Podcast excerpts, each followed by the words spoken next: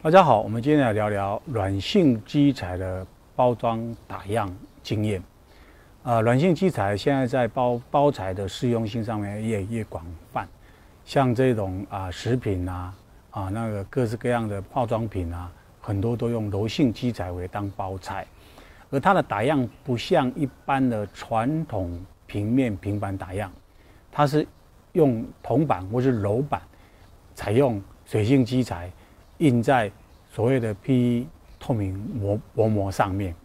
所以打样上我们一般会上机直接去看它的这种呃颜色的饱和度。你用纸张的方式其实是很难跟它啊、有一定的呃相类似性。而在看柔性基材，它当它呃打样出来，它有一个呃会做一个铺白的一种呃处理，因为它是透明，然后经过呃理刷以后，最后铺白还原为彩色的。呃，这样子的呃前项，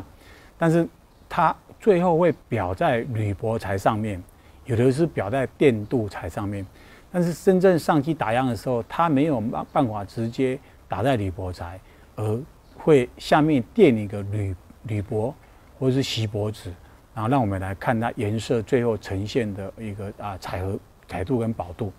那往往经验上我们会呃。在啊打样的薄膜铺在铝箔纸上面是水平来看，其实真正的在卖场上或是从经验告诉我们，你要把这一个打样物件把它竖起来垂直来看，因为它这样子的光源折射跟啊这个色彩的呈现度会比较接近于卖场这样的陈列效果，